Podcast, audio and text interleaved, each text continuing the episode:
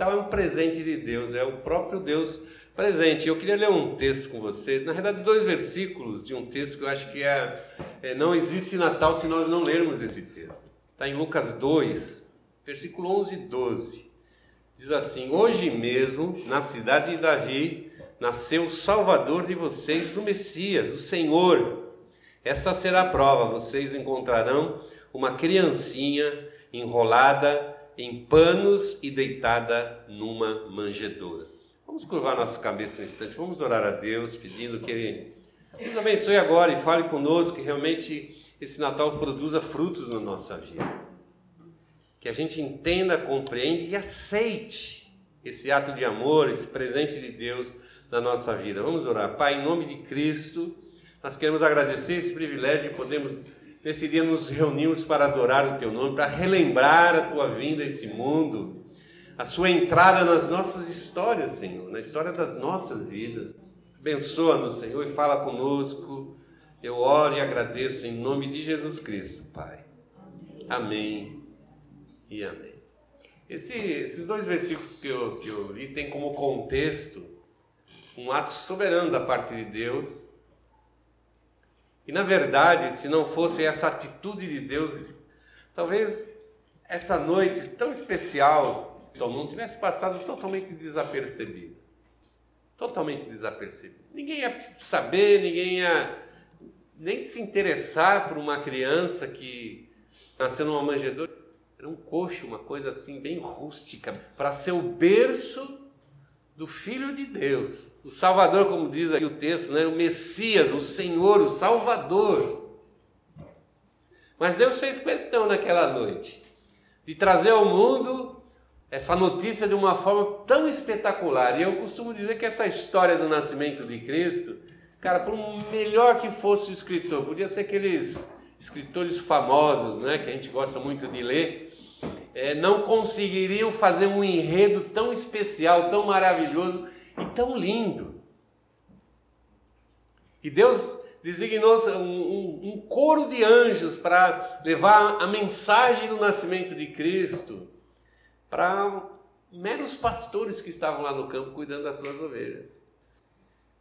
Os anjos anunciaram a eles, cantaram louvores a Deus e disseram para eles o seguinte: Vão lá, tal lugar lá em Belém, vocês vão encontrar a criança nascida, o rei nascido. E eles foram, e o que eles encontraram, criancinha deitada naquela, naquela manjedoura. Deus não precisou falar muitas coisas. A cena mostrou uma coisa profunda, tão profunda que hoje, dois mil anos depois, a gente lembra e ainda se emociona com essa cena. A gente entende que a entrada de Jesus nesse mundo, apesar de ser uma coisa assim extremamente poderosa, ela, ela aconteceu de uma maneira humilde. Aquela criança na manjedoura se tornou um servo de Deus, mas principalmente, como disse Jesus, um servo dos homens.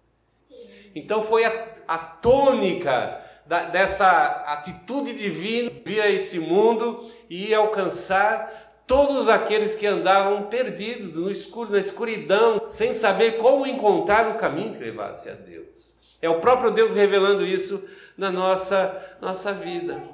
E a cena se transforma em uma coisa extremamente importante, porque os, os pastorzinhos ali olharam aquela criança e constataram que a mensagem dos anjos era verdadeira.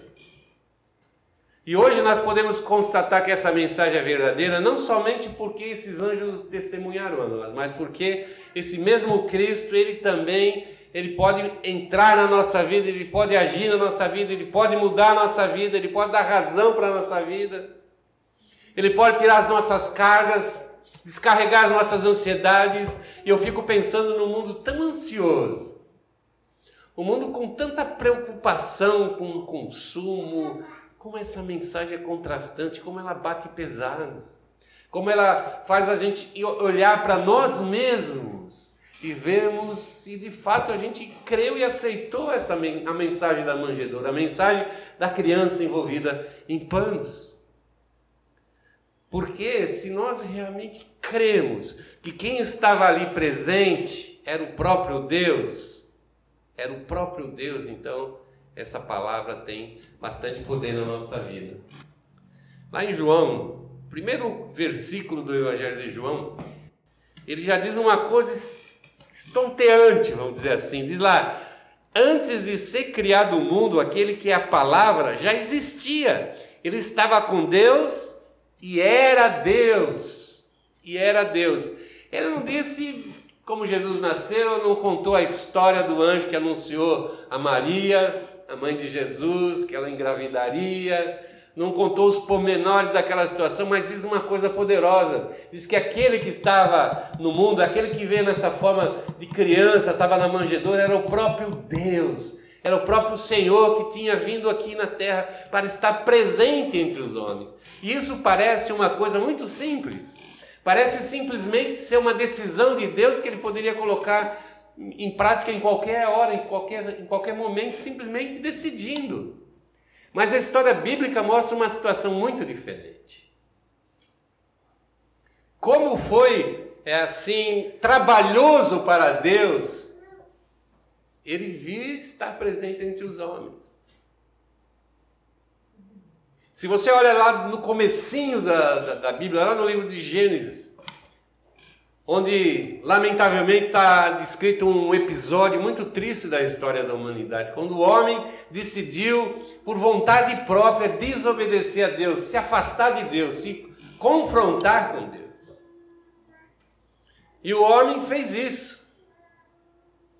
E muitos pensam que o, o pecado lá é, tá ligado à, maçã, ao sexo e tantas coisas que a gente escuta falar por aí, não é? Mas na verdade, o que está por trás dessa história é uma rebelião contra Deus. É um desejo de sair debaixo da autoridade de Deus, de sair debaixo da submissão de Deus, não ter mais Deus como alguém que está sobre nós, soberano sobre as nossas vidas.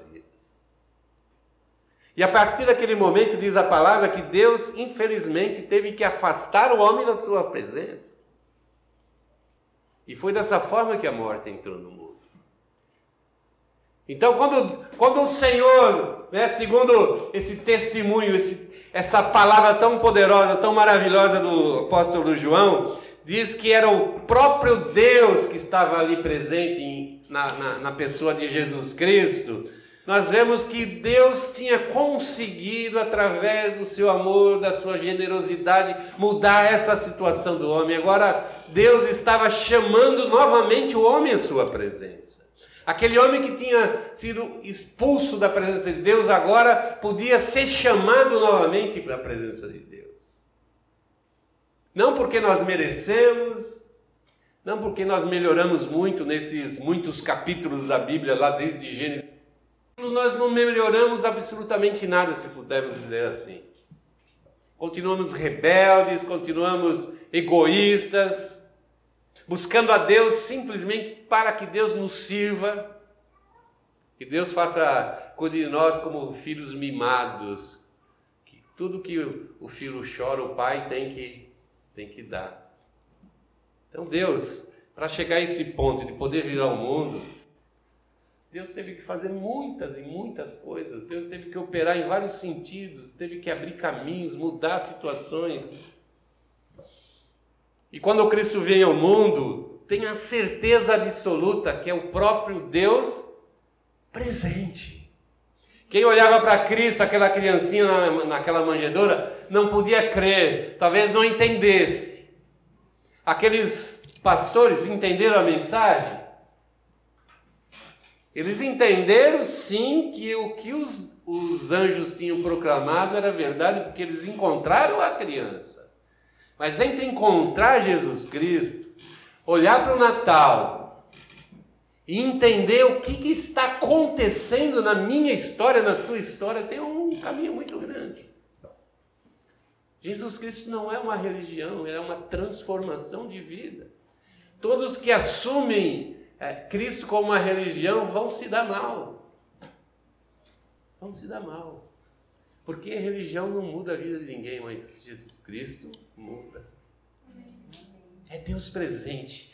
Se você olha para aquela situação, se você olha para aquela criança, consegue de fato enxergar que é a presença de Deus, você entende qual é o propósito de Deus. E o mesmo texto que eu li lá de João, capítulo 1, mais adiante, no versículo 11 diz assim: A palavra veio para o seu próprio país, para o seu próprio povo, mas eles não o receberam. Porém, alguns creram nele e o receberam, e a esses ele deu o direito de se tornarem filhos de Deus. Eu quero repetir esse finalzinho aqui. A esses que receberam Jesus, que creram nele como o próprio Deus encarnado, deu a eles o direito de serem feitos filhos de Deus. Existe uma máxima que a gente escuta, já, todo mundo era filho de Deus. Acho que todos nós estamos isso. Não, todo mundo é filho de Deus. Mas o texto de João desmente. Diz aqui somente aqueles que enxergam em Jesus Cristo, o Deus encarnado, são tornados filhos de Deus, são transformados em filhos de Deus. Deus presente no meio dos homens também é Jesus como um presente dado por Deus. Eu lembro que desde muito criança, para mim, Natal significava ganhar presente. A gente só ganhava presente no Natal. Em casa era assim, ganhava alguma coisinha no aniversário. E quando era Natal, a gente ganhava um presente bom. Coisas bem simples, mas para nós eram coisas maravilhosas. A gente, sabe, esperava ansioso o Natal. Porque era, a gente ia ser presenteado. Isso era, Natal era sinônimo de, de ser presenteado. E a palavra de Deus também nos diz que aquele menino na manjedoura, aquela criança lá que se tornaria, né, 30 anos depois, o Cordeiro de Deus que tira os pecados do mundo, Deus nos presenteando. Deus nos presenteando. Lá em Efésios 2:8, nós vemos um texto de Paulo que diz assim: "Pela graça de Deus vocês são salvos por meio da fé. Isso não vem de vocês, mas é um presente de Deus." presente de Deus. Normalmente, o, a, os pais fazem uma maior chantagem né, com os seus filhos. Dizem, olha, se você não ficar obediente, Natal, pode esquecer. A gente faz uma maior pressão, vê se eles melhoram um pouquinho, né? Vou dizer uma coisa surpreendente para muita gente. Simplesmente Deus deu esse presente sem olhar quem ia receber, vamos dizer assim, se era bom, se era ruim. A gente costuma dizer aqui no MC2 que não, não existe absolutamente nada que você possa fazer para Deus te amar, te amar mais. Nada.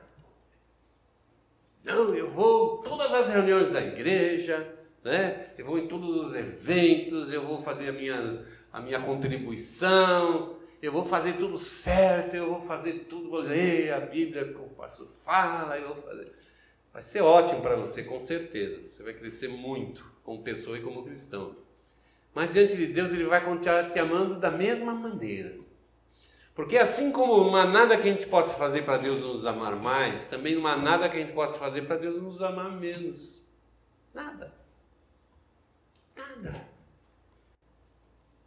perdão de Deus não está condicionado ao que nós fazemos de certo ou de errado, está condicionado ao amor de Deus. E todas as vezes que a gente buscar esse amor, todas as vezes que nós dobrarmos na presença de Deus, todas as vezes que nós recebemos esse presente de Deus e mostrarmos através de uma, um arrependimento de vida, um desejo de ter uma vida transformada, mudada, Deus vem e nos socorre, Deus vem em nosso favor. É isso que diz a palavra de Deus.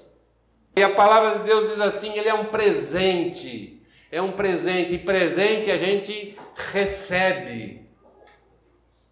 A gente recebe. É dado. Não somente é um Deus presente, mas é também um presente de Deus. E eu também quero terminar falando sobre a presença de Jesus Cristo na igreja.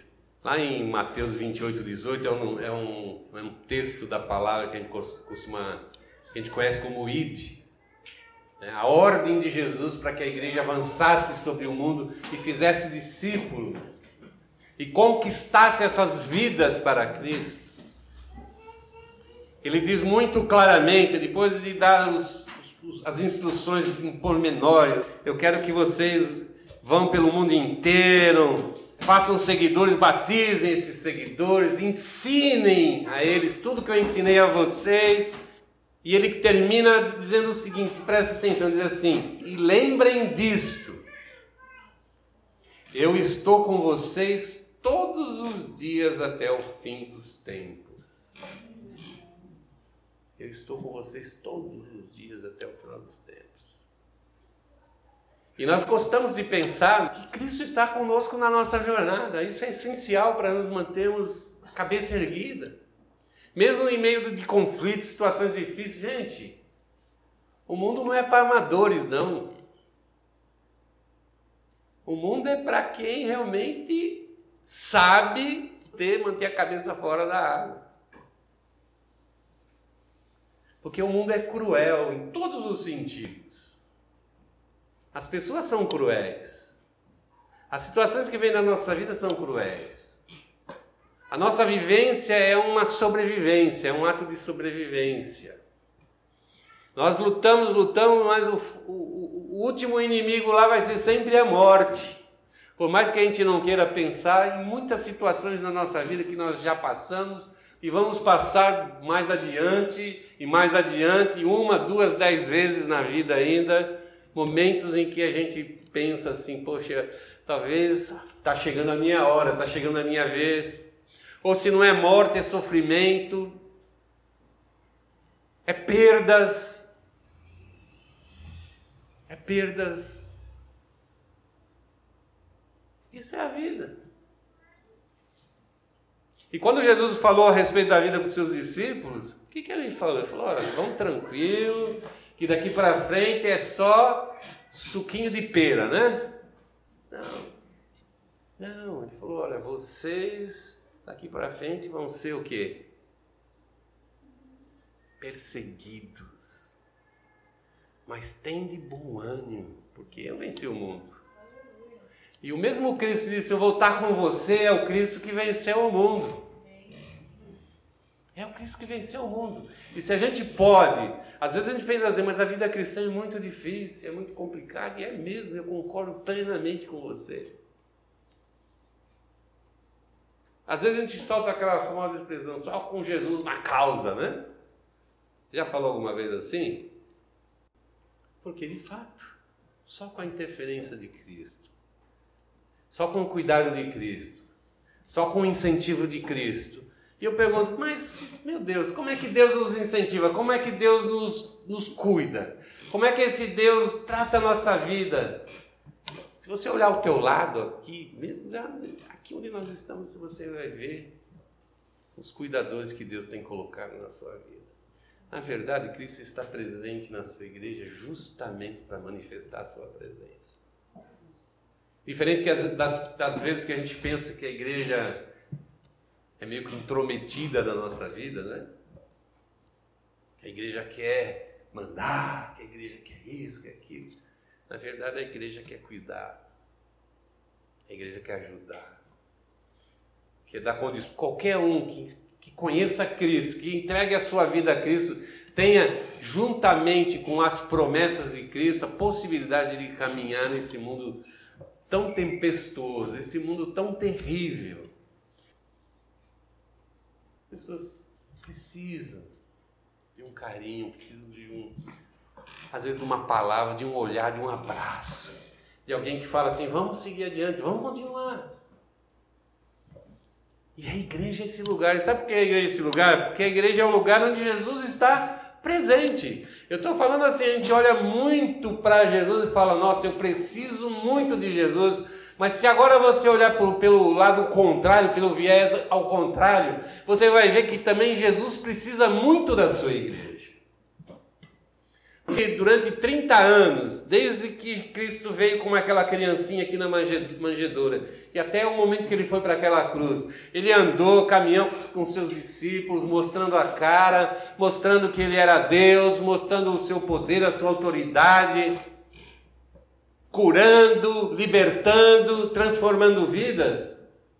Depois que ele subiu aos céus, ele diz assim: Olha, são vocês que vão, vão fazer essa obra. E quando o Senhor disse assim, eu quero que vocês vão pelo mundo e levem o evangelho, ele não deixou uma alternativa. Não fala assim, cara, se esse pessoal não der certo, eu vou mandar uma outra tropa. Não, nós, igreja do Senhor, somos o único plano de Deus para mostrar Jesus Cristo ao mundo. Então, da mesma forma, quando eu digo que Jesus está junto à sua igreja, mostra a responsabilidade dele conosco, mas também mostra a nossa responsabilidade com Cristo.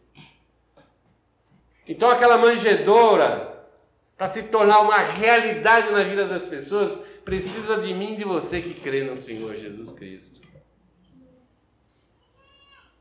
Para falar de Cristo, mas principalmente para mostrar o amor de Cristo. Porque é isso que todo mundo precisa conhecer o amor verdadeiro, o amor a Cristo. A manjedoura é, é Deus presente. É Deus presente. Eu quero terminar dizendo que o Natal é a certeza de que sempre Jesus esteve e estará presente na vida dos homens e no propósito de Deus. Sempre. Em 1 Timóteo, o apóstolo Paulo escreve ao jovem Timóteo, dizendo assim: Olha, ele quer, falando a respeito de Deus, ele quer que todos sejam salvos e venham conhecer a verdade, pois existe um só Deus e uma só pessoa que une Deus com os seres humanos, o ser humano Cristo Jesus, que deu a sua vida para que todos fiquem livres dos seus pecados. Esta foi a prova dada no tempo certo, que a vinda de Cristo a esse mundo, de que Deus quer que todos sejam salvos. Jesus sempre fez parte dessa obra. Jesus veio ao mundo para fazer essa obra. E agora nós somos as pessoas que foram levantadas por Deus para levar adiante essa mensagem. O Evangelho é uma mensagem que a gente tem que proclamar. Natal é uma mensagem maravilhosa, a melhor mensagem que alguém poderia receber de Deus, que Deus está salvando. Que Deus está salvando, a melhor coisa que Deus que a gente podia receber e Deus é a sua aprovação, a sua salvação. Que aquela criança naquela manjedoura, que era uma profecia que mais de 750 anos antes já se falava da vinda de Cristo Jesus, se cumpriu naquele dia. E o Natal é essa boa vontade de Deus para os seres humanos. Vamos orar.